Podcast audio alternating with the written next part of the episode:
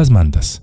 Estas son aquellas ofertas en las que intentamos negociar con lo divino, promesas hechas de nuestra parte de que si algo se nos concede, nosotros a cambio ofreceremos algo. Es decir, es un pacto con lo inmaterial.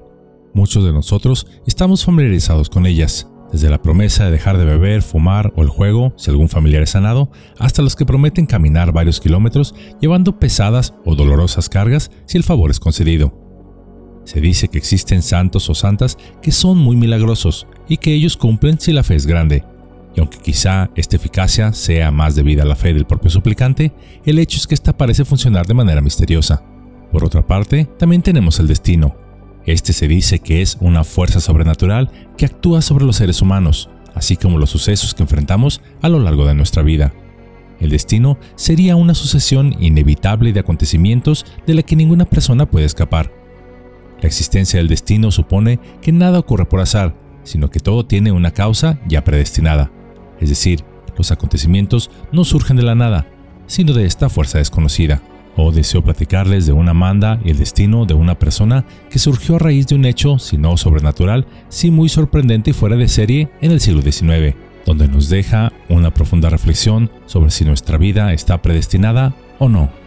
Sean ustedes los jueces.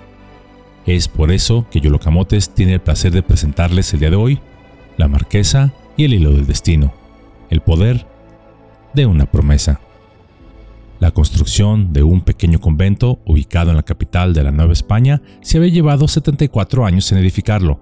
La escasez de recursos, los trámites burocráticos y su ubicación frente a uno de los conventos más importantes de la Nueva España, en aquel entonces el convento de San Francisco, lo cual este por cierto hacía todo lo posible para que el pequeño convento no se construyera en las inmediaciones del suyo, en lo que parecía ser una especie de competencia religiosa, parecían obstáculos insalvables para su feliz culminación pero gracias a un caballero de nombre don Francisco de Córdoba Villafranca, quien al no tener herederos donó sus bienes, que las monjas de este convento, monjas de la Orden del Salvador, lograron mantenerse y dedicarse a su vida espiritual bajo un techo digno.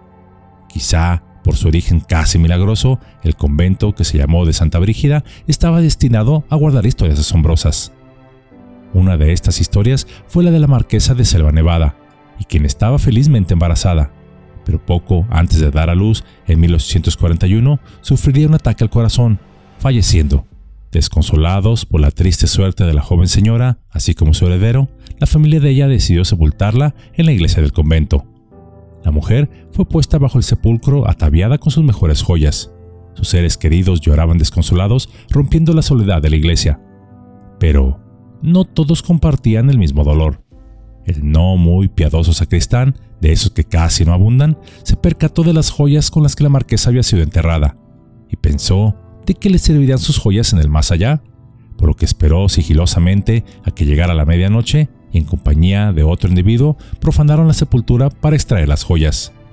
Pero cuando trataba de arrancar con fuerza una sortija de uno de los dedos de la fallecida, y el cual no parecía querer salir del dedo, la marquesa, como si se tratara de alguien que estaba simplemente dormida, volvió en sí y rápidamente se dio cuenta del riesgo que corría de morir de verdad asesinada por sus asaltantes. Pero cabe decir que estos también se asustaron, pues pensaron que la calaca había llegado para darles el beso final. Entonces la marquesa tuvo la inspiración de ofrecerles su silencio y que además se llevaran cuanto quisieran si la salvaban a ella y a su hijo que llevaba en el vientre. Aunado a esto, ella le ofreció una manda a la Virgen María de que su hijo nacía con bien, este se convertiría en sacerdote. El sacristán y su acompañante aceptaron la oferta, por lo que la marquesa salvó su vida.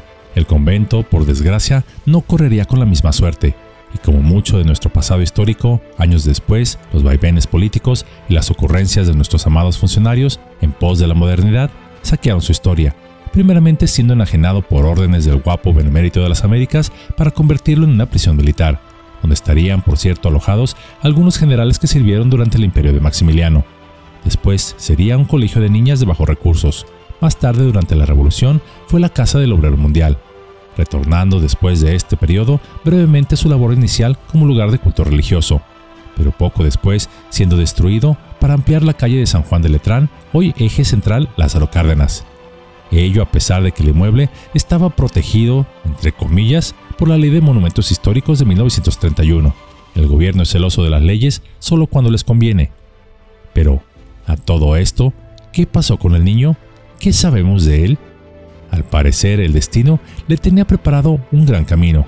Efectivamente, el pequeño abrazó el sacerdocio y con el tiempo llegaría a ser el obispo de Oaxaca y uno de los personajes más influyentes del porfiriato debido a los lazos de amistad que éste había cultivado con el futuro presidente de México Porfirio Díaz cuando ambos eran jóvenes. Pero, no obstante, a pesar de su posición de riqueza y poder, la cual suele convertir a los hombres en despóticos o avaros, ya que él a través de su familia no solo había heredado grandes riquezas, sino que además estaba emparentado incluso con algunas casas reales europeas, él sería una gran excepción, pues se convirtió en un hombre trabajador, honrado, sencillo y con una gran sabiduría de la vida, predicando con el ejemplo, rechazando los grandes honores y compartiendo la fortuna producida de sus haciendas entre sus trabajadores, ganándose el respeto incluso de los más anticlericales, y haciendo honor al significado de su nombre de ayudar a sus semejantes y bendición.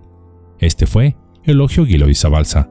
Eulogio, de entre sus numerosas propiedades en todo el país, sería dueño de la hoy ex hacienda de San Antonio Chautla, una de las de mayor esplendor durante la época del porfiriato, y a la que Eugenio dedicaría para crear una escuela de agricultura única que llegó a convertirse en el centro de investigación agrícola más avanzado de América en aquella época, introduciendo o creando técnicas de cultivo o maquinaria hasta ese entonces inexistente en el país e incluso en el mundo, lo cual elevó el nivel de avance agrícola en el país de aquel entonces.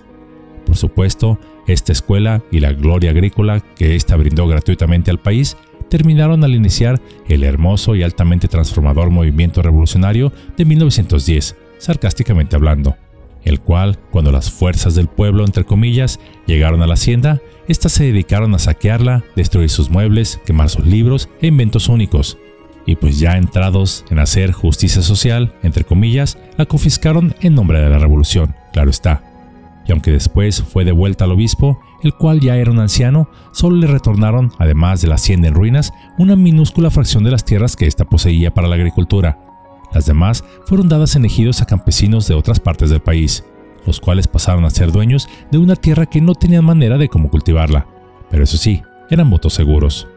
Pero antes de que este periodo llegara, durante sus mejores tiempos, las haciendas de Eulogio se hicieron famosas por pagar generosos salarios a los campesinos que laboraban en ellas por el trato justo que se les daba a los trabajadores y no permitiendo los abusos de los que en otras eran comunes. Por ejemplo, Eulogio prohibió que ninguna de sus haciendas estableciera alguna tienda de raya, siempre pagando en efectivo y nada de convales o fichas afines. Además, estableció escuelas de instrucción en cada hacienda suya para que aprendieran a leer, escribir y algún oficio a los hijos de sus trabajadores. Asimismo, además de su labor eclesiástica y la administración de sus haciendas, participó en la construcción de los ferrocarriles nacionales, así como del ferrocarril interoceánico. Muchas de las rutas ferroviarias que aún tenemos hoy en día fueron planeadas y construidas por él. Por lo que se cumplió la manda que prometió su madre antes de que Eulogio naciera, teniendo el destino reservado para él una vida única y ciertamente sin igual.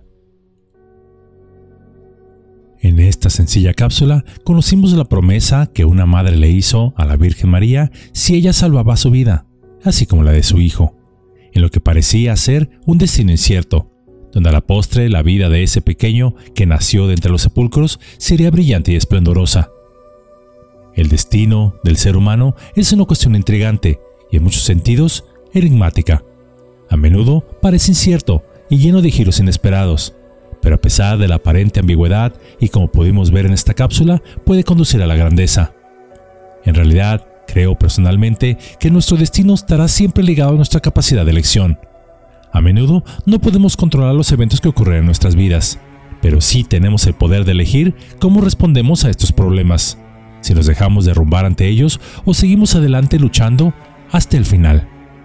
Que nadie te diga que tu destino es negro fatídico pues cada uno de nosotros tiene un propósito único en la vida.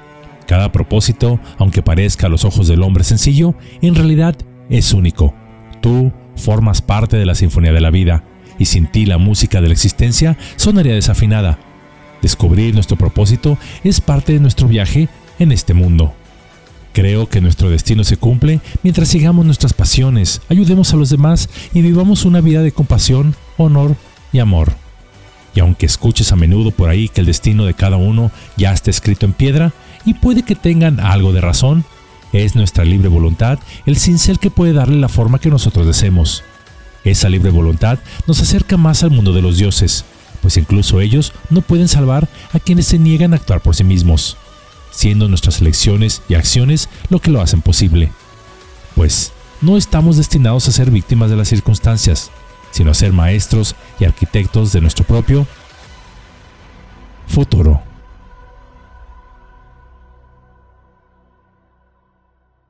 Gracias por tomarse su valioso tiempo para ver esta sencilla cápsula.